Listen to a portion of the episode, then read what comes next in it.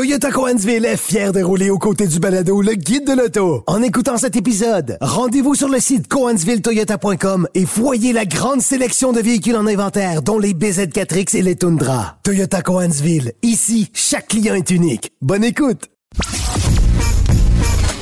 Laissez faire votre clientèle. Entrez directement dans le guide de l'auto. Cube Radio. J'arrive directement du salon de l'auto de Los Angeles où je suis allé assister au dévoilement de quelques véhicules euh, sur place. Un salon qui était un peu décevant dans l'ensemble. On se serait attendu à plus de nouveautés. On savait que Stellantis serait absent euh, suite à l'annonce euh, du retrait du constructeur, euh, conséquence des, des, grèves qui ont eu lieu dans les différentes usines américaines. Pourtant, Ford et GM étaient présents sur place, mais Stellantis a boudé l'événement. et on s'attendait peut-être à ce que Stellantis présente une version de production de la future Charger, ce qui n'est pas arrivé. On aura l'occasion de le faire peut-être dans les prochaines semaines, sinon en début d'année. Euh, mais il faut quand même mentionner que ni Ford ni euh, General Motors ont présenté euh, de nouveaux produits sur place. Il y a eu en fait quatre dévoilements officiels au Salon de l'Auto de Los Angeles et les autres ont eu lieu en périphérie du salon. et je veux commencer évidemment avec ce qui a été dévoilé en périphérie. le Genesis GV80 en version coupée essentiellement, c'est pas compliqué. Euh, voyez ça comme le pendant X6 du BMW X5, une partie arrière tronquée, plus élancée, un véhicule à 5 passagers plutôt qu'à 7, bien sûr, euh, parce que euh, on voulait aller jouer dans cette talle qui semble être très populaire du côté des marques allemandes. Pensez au Porsche Cayenne coupé, au Mercedes GLE euh, coupé euh, à l'Audi Q8 aussi, qui est essentiellement un Q7, mais en version euh, plus sportive. Et évidemment, au BMW X6. Alors, on est carrément dans ce segment-là. Euh, et le GV80 coupé est euh, franchement très élégant. Euh, mécaniquement, ça ne change pas. On a modernisé un peu la présentation de la partie avant, de la planche de bord, quelques éléments esthétiques. Mais là, s'arrêtent les distinctions avec le précédent GV80. Il faut savoir que le GV80 2024 change lui aussi et adopte cette nouvelle image qu'on retrouve sur le GV80 coupé. alors ça, on l'a présenté euh, en, amont du salon. Alors, il y a eu un événement la veille du salon pour euh, lever la couverture sur ce nouveau produit-là. Et c'est la même chose pour deux produits, deux futurs produits d'importance pour la marque Toyota. Alors, je vous nomme le premier qui est le Crown Signa. Euh, c'est un VUS intermédiaire à deux rangées de sièges, mais que vous pourriez littéralement qualifier de voiture familiale intermédiaire parce que les proportions sont très semblables à celles, par exemple, d'une Subaru Outback, euh, à la distinction que vous ne retrouverez pas euh, un côté aussi aventurier que sur certaines versions de l'Outback et on ne créera pas d'équivalent de l'Outback Wilderness euh, chez la Crown Signa. cette voiture-là, parce que c'est plus facile pour moi de l'appeler voiture que, camion, bien honnêtement, c'est un produit qui est tout indiqué pour les besoins des acheteurs nord-américains. Euh, c'est un véhicule qui est très raffiné, qui est élégant, euh, qui ne se distinguera pas euh, tant que ça dans le paysage automobile par une allure qui est flamboyante. C'est pas le but de l'exercice. En fait, on a surtout un véhicule de grande qualité avec une belle signature visuelle, avec un habitacle très riche au niveau de la présentation, comme c'est le cas avec la Berlin Crown en fait. il faut quand même savoir que ce véhicule-là dérive directement de la berline du même nom. Euh, donc, on adopte la même motorisation. Ici, il n'y a pas de possibilité d'avoir de version euh, haute performance comme c'est le cas avec la berline. On n'utilisera que euh, le moteur 2,4 litres avec hybridation. Ça fait 243 chevaux mais la cote de consommation risque de se situer euh, toujours sous les 7 litres au 100. Alors, ça sera franchement intéressant pour un véhicule de cette trempe euh, qui a un bon volume cargo. Honnêtement, c'est un véhicule aussi polyvalent qu'élégant, luxueux et confortable. Euh, mais évidemment, l'autre nouvelle, c'est qu'avec ce produit-là, chez Toyota, dès 2025, on viendra remplacer euh, la Toyota Venza qui, elle, va tirer sa révérence, un produit qui avait été lancé en 2009 et qui n'a jamais euh, connu le succès escompté sur le marché américain. Écoutez, on vendait à peine 13 000 unités de la Venza l'an dernier aux États-Unis contre 4 000 sur le marché canadien. Alors, si chez nous au Canada, c'est un produit qui connaît un certain succès et qui a une bonne valeur de revente, ben il en va tout autrement aux États-Unis et la raison est fort simple. Ça ne ressemble pas à un VUS, ça n'a pas assez de caractère. Les Américains boudent le produit littéralement. Euh, que, même si c'est un véhicule qui, se, qui, est intéressant au chapitre du rendement énergétique. On connaît beaucoup plus de succès aux États-Unis avec un RAV4 hybride et un Highlander hybride qu'avec la Venza. Remarquez, c'est la même chose chez nous, euh, mais, euh, mais avec un impact beaucoup plus grand. Évidemment, ben, comme les États-Unis décident de tout, ben, nous, on verra la Venza disparaître également au profit de la Crown Signa qui va nous être offerte. Le problème, c'est que la Crown Signa ne nous sera offerte qu'en version euh, limited, donc la plus luxueuse, qui risque de coûter plus de 50 000 ça c'est évident, alors que du côté des États-Unis, il y aura une version XLE d'entrée de gamme qui, elle, qui, euh, pardon, risque d'aller rejoindre euh, directement la clientèle qui se procure actuellement euh, des produits comme la Subaru Outback. Je parlerai aussi du Mazda CX-50 qui, qui s'en rapproche drôlement au niveau des proportions. Alors, c'est ce genre de produit-là qu'on va proposé du côté de chez Toyota en remplacement de l'Avenza. Et l'autre euh, dévoilement, euh, sans surprise, c'était la nouvelle génération de la Camry, la neuvième génération de la Camry, devrait-on dire, qui est arrivée sur le marché en 1983, en remplacement de la euh, Toyota Corona à l'époque, on se souvient.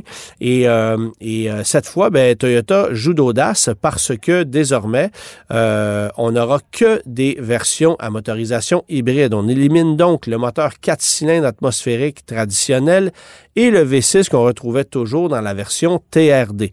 Désormais, c'est un 4 cylindres, 2,4 euh, litres euh, avec hybridation.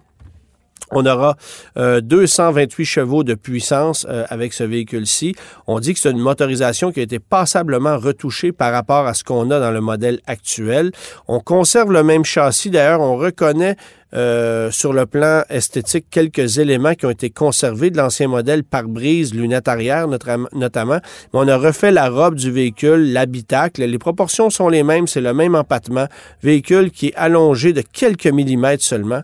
Euh, mais euh, on aura une motorisation hybride de série. ce qui est intéressant aussi, c'est qu'on pourra jumeler à cette motorisation hybride le rouage intégral sur une majorité de versions au Canada. Il y aura en fait qu'une seule version Canada qui ne sera pas doté du rouage intégral et c'est le modèle SE qui fera office dans de gamme parce qu'on a retiré, euh, et c'est le cas aussi pour l'année modèle 2024, la version LE euh, qui faisait office de modèle d'entrée de gamme mais qui ne se vendait que trop peu sur notre marché. Alors Toyota l'a retiré et la SE avec une allure plus dynamique devient donc le modèle euh, le plus luxueux. Il y aura ensuite une version SE à rouage intégral, XSE à rouage intégral et XLE avec une allure plus traditionnelle.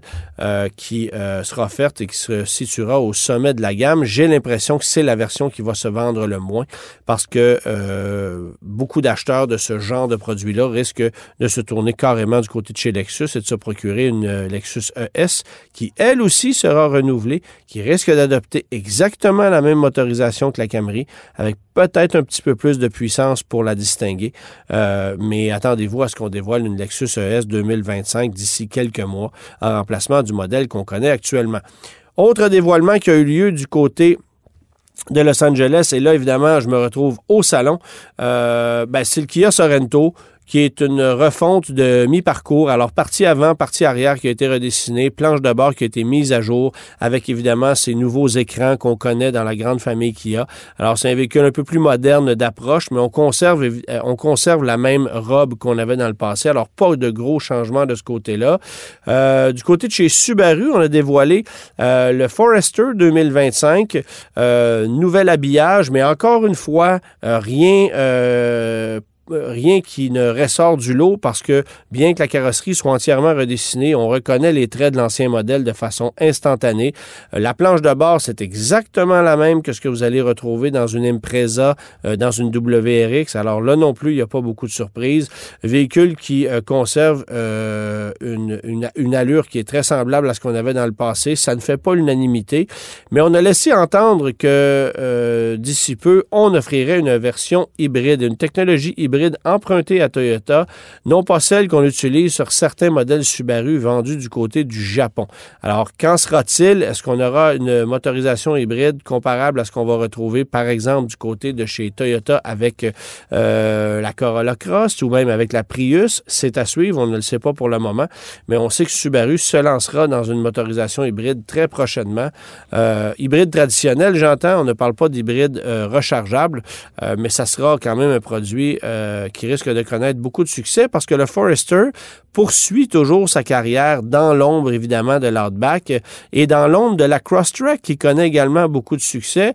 Une gamme Crosstrek qui est plus large que jamais avec l'arrivée euh, récente de la version Wilderness, laquelle remorque 3500 livres. Alors, chez Subaru, on a besoin de distinguer le Forester davantage et ça, ben, ça passera par euh, l'hybridation.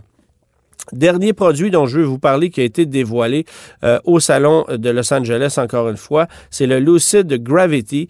Euh, donc deuxième produit de la marque Lucid, un véhicule évidemment euh, conçu en Californie.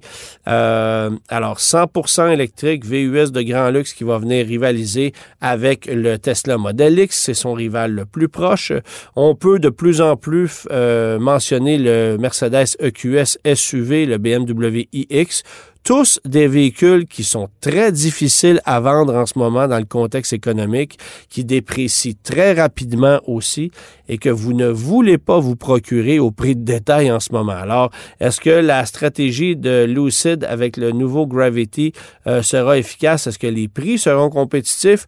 On annonce chez Lucid un prix d'entrée à moins de 80 000 dollars US. Alors, ça voudrait peut-être dire 110 000 dollars canadiens, 105 000 dollars canadiens pour un modèle d'entrée de gamme.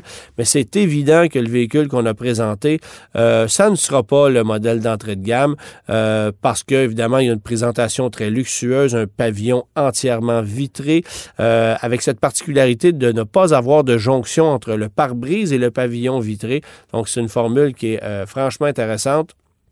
On a un système de recharge électrique sur 900 volts. Alors, on est capable de recharger euh, le véhicule pour aller chercher 320 euh, km d'autonomie en une quinzaine de minutes seulement. Ça, c'est évidemment avec une vitesse de charge maximale. On annonce 440 000 d'autonomie euh, pour la version la plus efficace, qui voudrait dire 708 km et un 0-100 km/h en environ 3,5 secondes. Alors, c'est un véhicule euh, avec une approche esthétique franchement intéressante, sept passagers, euh, plus une banquette qui a été aménagée dans le coffre avant, c'est-à-dire que vous ne pourrez pas voyager euh, en prenant place sur la banquette du coffre avant, mais vous pourrez vous y installer si vous voulez, si vous décidez de faire du outdooring par exemple, euh, parce que l'espace de rangement, donc l'espace cargo se situant sous le capot avant, peut être transformé en une banquette deux places pour s'installer. Peut-être un truc euh, intéressant pour aller au ciné-parc notamment.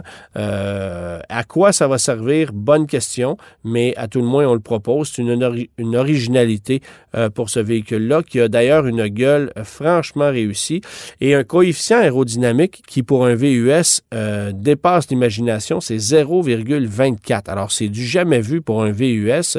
On l'a vu chez des berlines, évidemment, la, la Lucid Air qui a un CX de 0,21. Alors, ça, c'est très impressionnant. Mais euh, dans le cas de ce véhicule-ci, d'avoir un VUS avec un format aussi imposant et d'avoir un si bon coefficient aérodynamique, ben, euh, c'est franchement exceptionnel. Et je veux terminer ce tour de table du Salon de l'Auto de Los Angeles, vous avez vu que c'était pas très long, il n'y avait pas énormément de nouveautés, euh, avec euh, le dévoilement des finalistes au prix du NACTOY, North American Car of the Year. Euh, qui est un jury dont je fais partie. Alors, il y a trois euh, catégories euh, qui se trouvent dans ces, dans ces, dans le, dans le, système de votation. et les trois finalistes de chacune des catégories sont les suivants. Alors, pour les voitures, il y a la Honda Accord, la Hyundai Ioniq 6 et la Toyota Prius et la Prius Prime. Alors ça, ce sont les trois voitures. Mon feeling, c'est qu'on accordera fort probablement le prix à la Toyota Prius. J'ai l'impression, mais est-ce que je peux me tromper? Absolument. Du côté des camionnettes, le Ford Super Duty, le Chevrolet Silverado EV et le Chevrolet Colorado. Euh, J'ai très hâte de voir le résultat de ça parce que bien sûr, le Silverado EV peut impressionner à première vue, mais puisqu'il ne sera pas commercialisé officiellement d'ici la fin de l'année, ben, il pourrait euh, littéralement se disqualifier. Ça laisserait donc la place à deux seuls véhicules. Alors ça, c'est de l'information à suivre. Et du côté des VUS, trois électriques, le Genesis GV70 électrifié, le Kia EV9 et le Volvo EX30. Mon feeling, c'est que ça sera le Kia EV9, qui est un produit qui m'a énormément impressionné. Le X30, qui est un produit peut-être un peu plus niché pour la moyenne des Nord-Américains, véhicule véritablement compact, mais franchement réussi. Euh, mais il faut aussi souligner qu'on a dévoilé récemment les prix du Kia EV9, un véhicule qui, dans la très, très grande majorité des cas, se qualifie au plein crédit gouvernementaux. Alors, c'est très, très, très audacieux comme, comme produit. Et j'ai l'impression que ça va remporter des prix euh, fort intéressants. Alors, on vous revient euh, la semaine prochaine avec davantage de détails, bien sûr, sur la camionnette Toyota Tacoma 2024 que j'ai pu mettre à l'essai. L'embargo sera levé au moment de l'enregistrement. Alors, euh, soyez des nôtres pour le prochain épisode.